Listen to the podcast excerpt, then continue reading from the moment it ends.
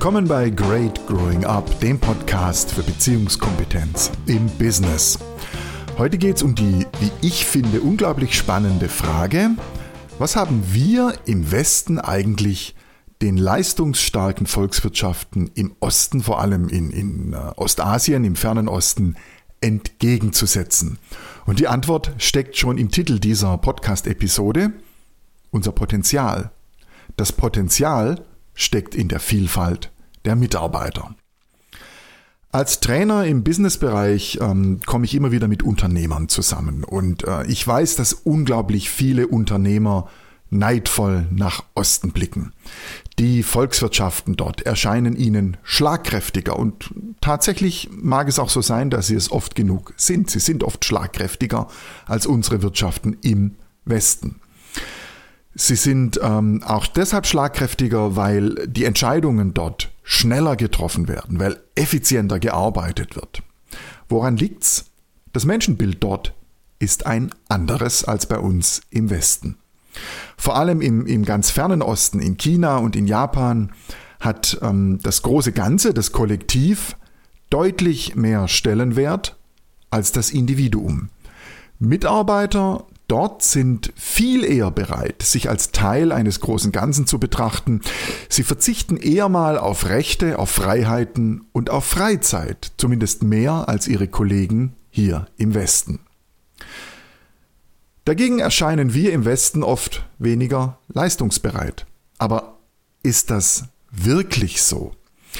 Der Westen, finde ich, tut gut daran, sich auf seine Stärken zu besinnen auf unser Menschenbild, das auf mehr Individualität und auf die speziellen Stärken des Einzelnen setzt.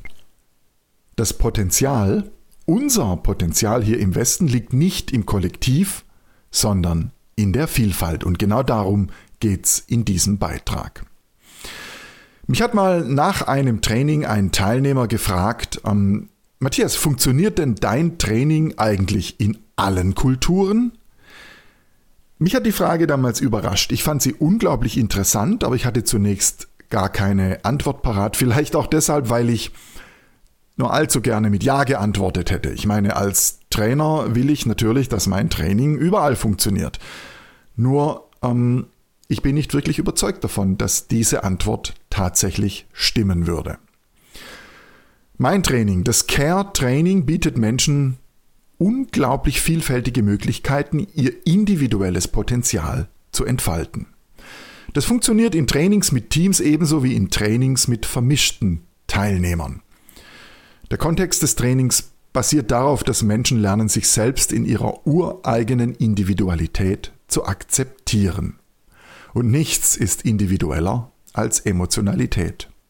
In simplen Worten, Care trainiert Menschen darin, ihre Emotionalität bewusst wahrzunehmen, sie klar und verantwortlich auszudrücken und, jetzt kommt das Wichtigste, die damit verbundenen Qualitäten zu nutzen. Denn das Potenzial steckt in der Vielfalt. Wir schauen mal nach Osten. Können Sie sich einen Chinesen, Japaner oder Koreaner vorstellen, der daran interessiert ist, seine Emotionen gegenüber Mitarbeitern oder Kollegen klar zum Ausdruck zu bringen? Eben, ich kann es auch nicht. Die Kultur in Ostasien ist einfach eine andere. Die Menschen dort achten darauf, ihr Gesicht nicht zu verlieren. Und sie verstehen sich als Teil eines Kollektivs. Individualität hat in Fernost deutlich geringeren Stellenwert als hier bei uns im Westen. Unser Menschenbild ist deutlich mehr von Individualität geprägt. Wir wollen uns nicht einem gleichmacherischen Kollektiv unterordnen. Wir schätzen unsere Individualität, unsere Einzigartigkeit als Wert an sich. Wir betonen gerne, dass wir ganz individuelle, persönliche Charakterzüge und Vorlieben haben. Und, das ist unser Vorteil, unser Potenzial steckt in der Vielfalt. Ihr Potenzial als Unternehmer oder als Personaler steckt in der Vielfalt Ihrer Mitarbeiter. In Ostasien ist vieles anderes. Die Bereitschaft, sich im Kollektiv ein- oder nötigenfalls sogar unterzuordnen, ist generell größer als bei uns. Der Wunsch nach persönlicher Freiheit ist weniger stark ausgeprägt, die Zahl der Urlaubstage oft deutlich geringer als hier im Westen. Es ist also gar kein Wunder, dass ziemlich viele Menschen Angst davor haben, unseren dauerhaften wirtschaftlichen Erfolg auf dem globalen Markt zu verlieren. Laufen uns die Ostasiaten mit ihrer Disziplin, ihrem Chorgeist und ihrer mitunter emotionsfreien Funktionalität am Ende sogar den Rang ab? Ganz ehrlich, ich denke, genau das werden sie tun, wenn wir uns nicht auf den Kern unserer Kultur besinnen. Das Menschenbild im Westen ist stark geprägt vom Humanismus, also vom Menschenbild der griechisch-römischen Antike. Das Denken und Handeln legt Wert auf die Würde des Einzelnen, auf Menschlichkeit und auf individuelle Potenziale, auf die Stärken des Einzelnen. Und genau darin liegt unsere Stärke. Das Potenzial steckt in der Vielfalt. Diese Stärke nutzen wir nur leider viel zu selten. Tatsächlich verstehen wir sie oft als Schwäche gegenüber den vermeintlich leistungsstärkeren Kollektiven im Osten. Und genau das ist ein Fehler. Die Stärke des Ostens speist sich aus der Effizienz der Masse. Die Stärke des Westens liegt in der Vielfalt individueller Potenziale und in der Synergie ihres Zusammenwirkens begründet. In einem wahrhaftigen Team trägt jeder Einzelne mit seiner individuellen Kreativität, seinen Impulsen und seiner Persönlichkeit dazu bei, Herausforderungen zu meistern. Das Potenzial steckt in der Vielfalt. Das funktioniert allerdings nur, wenn wir uns erlauben, diese Potenziale auch wahrzunehmen und sie zu nutzen. Und genau da kommt das Care-Training ins Spiel und das funktioniert so. Nehmen wir als Beispiel Susanne. Susanne hat Care for Teams gebucht. Das Training dauert zweieinhalb Tage und hilft Teilnehmern dabei, ihr individuelles Potenzial als unverzichtbare Komponente eines Teams zu erkennen und zu entfalten. Sie lernen sich selbst und sich gegenseitig mit Akzeptanz zu begegnen. In Susannes Team war genau das zuvor nicht der Fall. Wir haben so viele unterschwellige Konflikte, die behindern unsere Zusammenarbeit, hatte sie vor dem Training erklärt. Keiner spricht an, was wirklich Sache ist. Im Training zeigt sich schnell, dass viel emotionaler Druck im Raum ist. Nur will denn niemand ansprechen. Susanne, die Teamleiterin, erwartet Leistung. Sie wirkt ungeduldig und verärgert. Ute zieht sich zurück. Vanessa ist erkennbar den Tränen nahe. Werner wirkt zunächst unbeteiligt. Maximilian bleibt zynisch und überheblich. Und Sven will von Emotionen schon mal gleich gar nichts wissen. Jeder macht sein Ding, keiner ist begeistert oder mit Leidenschaft bei der Arbeit und keiner fühlt sich wirklich wohl in diesem Team, das allenfalls ein Pseudo-Team ist. Im Training aber erkennen das alle, denn jeder weiß, dass sich keiner zu tun traut, was nötig wäre. Aussprechen, was in einem vorgeht. Wir sind vorne herum freundlich, aber hinten herum zeigen wir uns den Mittelfinger, sagt Susanne. Sven stellt klar, ich will bei der Arbeit gar nichts fühlen, weil ich diese Gefühle sonst mit nach Hause nehme. Deshalb ist es mir lieber, wenn mir die Leute hier mh, hm, egal sind. Svens letzter Satz halt im Trainingsraum nach und sorgt für einen kleinen Schock.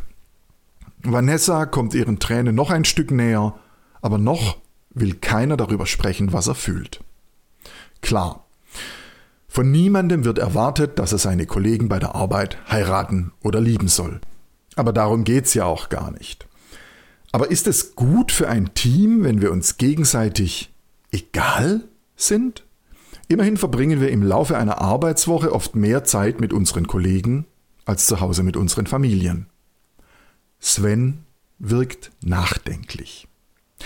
Aber Werner ist der Erste, der sich traut. Das hier ist genau das, was wir als Team brauchen, sagt er. Das überrascht dann wieder alle, denn Werner hatte zuvor fast gar nichts gesagt. Sven folgt nach und lässt sich auf eine, wie er findet, seltsame Übung ein. Susanne stellt sich einen Timer und wird ihn alle 30 Minuten fragen, was er fühlt.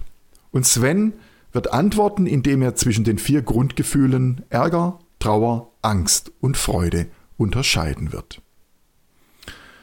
Im weiteren Verlauf des Trainings zeigt sich, welche Dynamik dafür sorgt, dass Susannes Team bislang nur ein Pseudoteam ist. Aber zuerst mal kann Violetta ihre Tränen nicht mehr zurückhalten. Alle kommen zu mir, sagt sie, alle heulen sich aus und schimpfen über die anderen. Sie schluchzt. Vanessa ist der Seelenmülleimer im Team. Sie hört sich alles an, tröstet alle, die zu ihr kommen, und bleibt doch mit deren unerlösten Emotionen allein zurück. Vanessa hat zunächst gar kein Interesse daran, ihre Verantwortlichkeit in diesem Drama anzuerkennen. Es dauert ein wenig, bis sie bereit ist. Vanessa ist die Retterin im Team.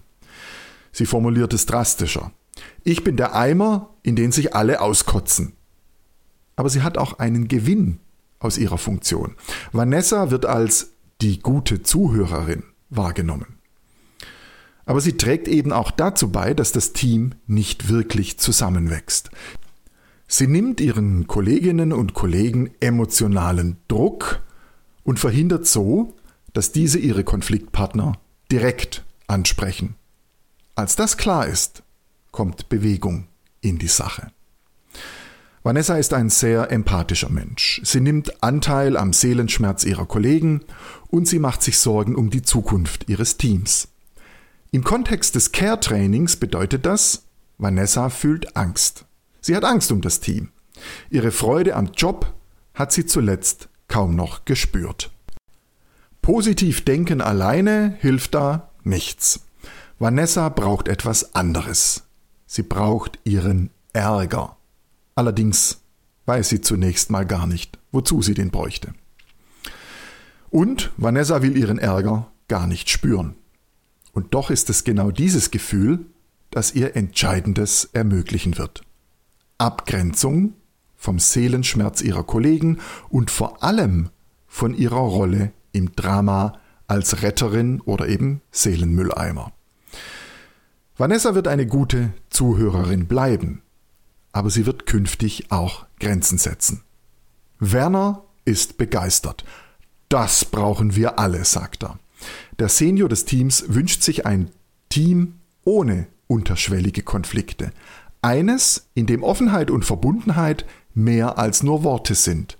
Ein vertrauensvolles und eben krisenfestes Team. Seine Mitteilung bewirkt etwas bei Sven. Zunächst kann er gar nicht klar beantworten, was ihn Susanne wieder einmal fragt. Was fühlst du, Sven? Er weiß es nicht. Angst und Ärger schließt er diesmal aus. Freude oder vielleicht doch eher Trauer? Es ist, wie so oft, eine Mischung. Sven ist berührt. Er erkennt, welche Veränderung emotionale Bewusstheit und Offenheit mit sich bringen. Das Pseudo-Team bewegt sich in Richtung Team und Sven erkennt, dass seine alte Entscheidung, auf emotionaler Distanz zu bleiben, ihren Preis hatte. Der Preis war fehlender Zusammenhalt. Sein Kollege Maximilian ist da zurückhaltender. Er tarnt seine Angst vor der Nähe mit trockenen Sprüchen und theoretischen Erklärungen. Aber er lässt es auch zu, sich dabei ertappen und hinterfragen zu lassen. Du bist mir ein paar Mal richtig auf den Sack gegangen, wird er am Ende des zweiten Tages zum Trainer sagen, also zu mir. Aber du hast in allem recht gehabt. Maximilian hat verstanden, dass er sich nur entwickeln kann, wenn er nicht laufend den coolen Checker markiert. Ute ist eine Ganzliebe. Sie spielte im größten unterschwelligen Konflikt des Teams eine Schlüsselrolle. Das Opfer. Abgrenzung und Nein sagen sind nicht ihre Stärken. Sie will auch die praktische Übung dazu nicht machen. Und um ein Haar hätte sie gar nicht bemerkt, dass ihr Nein dazu klar und deutlich war. Eine eindeutige Grenze. So eine hatte sie zuvor noch nie gezogen. Susanne, die Teamleiterin, hat gar kein Problem damit, ihren Ärger zu äußern und zu nutzen. Die Frau spricht Klartext.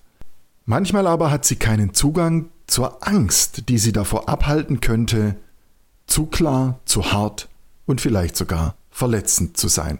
Angst ist das Gefühl, das Susanne am wenigsten mag. Im Training erfährt sie, dass Angst wie alle Grundgefühle eben zwei Seiten hat. Eine destruktive, die lähmen und schwächen kann, aber eben auch eine konstruktive, die uns achtsam und tatsächlich auch mutig machen kann, vor allem dann, wenn es um neue Herausforderungen geht. Am Ende des Trainings erkennt Susanne, die Teamleiterin, ihr Team kaum wieder. Alle wollen eine Fortsetzung des Trainings. Susannes Resümee ich sehe aktuell schon, wie die Kollegen die Inhalte umsetzen und ich hoffe, dass es auch langfristig den gewünschten Erfolg bringt und wir alle wieder ein bisschen näher zusammenrücken. Das Potenzial dieses Teams steckt eben auch in der Vielfalt seiner Mitarbeiter. Care wirkt, weil wahre Teams emotional bewusste Menschen brauchen, die ihr individuelles Potenzial entfalten. Für alles andere reichen funktionale Kollektive. Unternehmen wollen wachsen. Menschen auch. Das war's für diese Episode im Great Growing Up Podcast. Ich bedanke mich für Ihre Aufmerksamkeit und fürs Zuhören und freue mich, wenn Sie sich weitere Episoden anhören. Die finden Sie auf meiner Website www.greatgrowingup.com.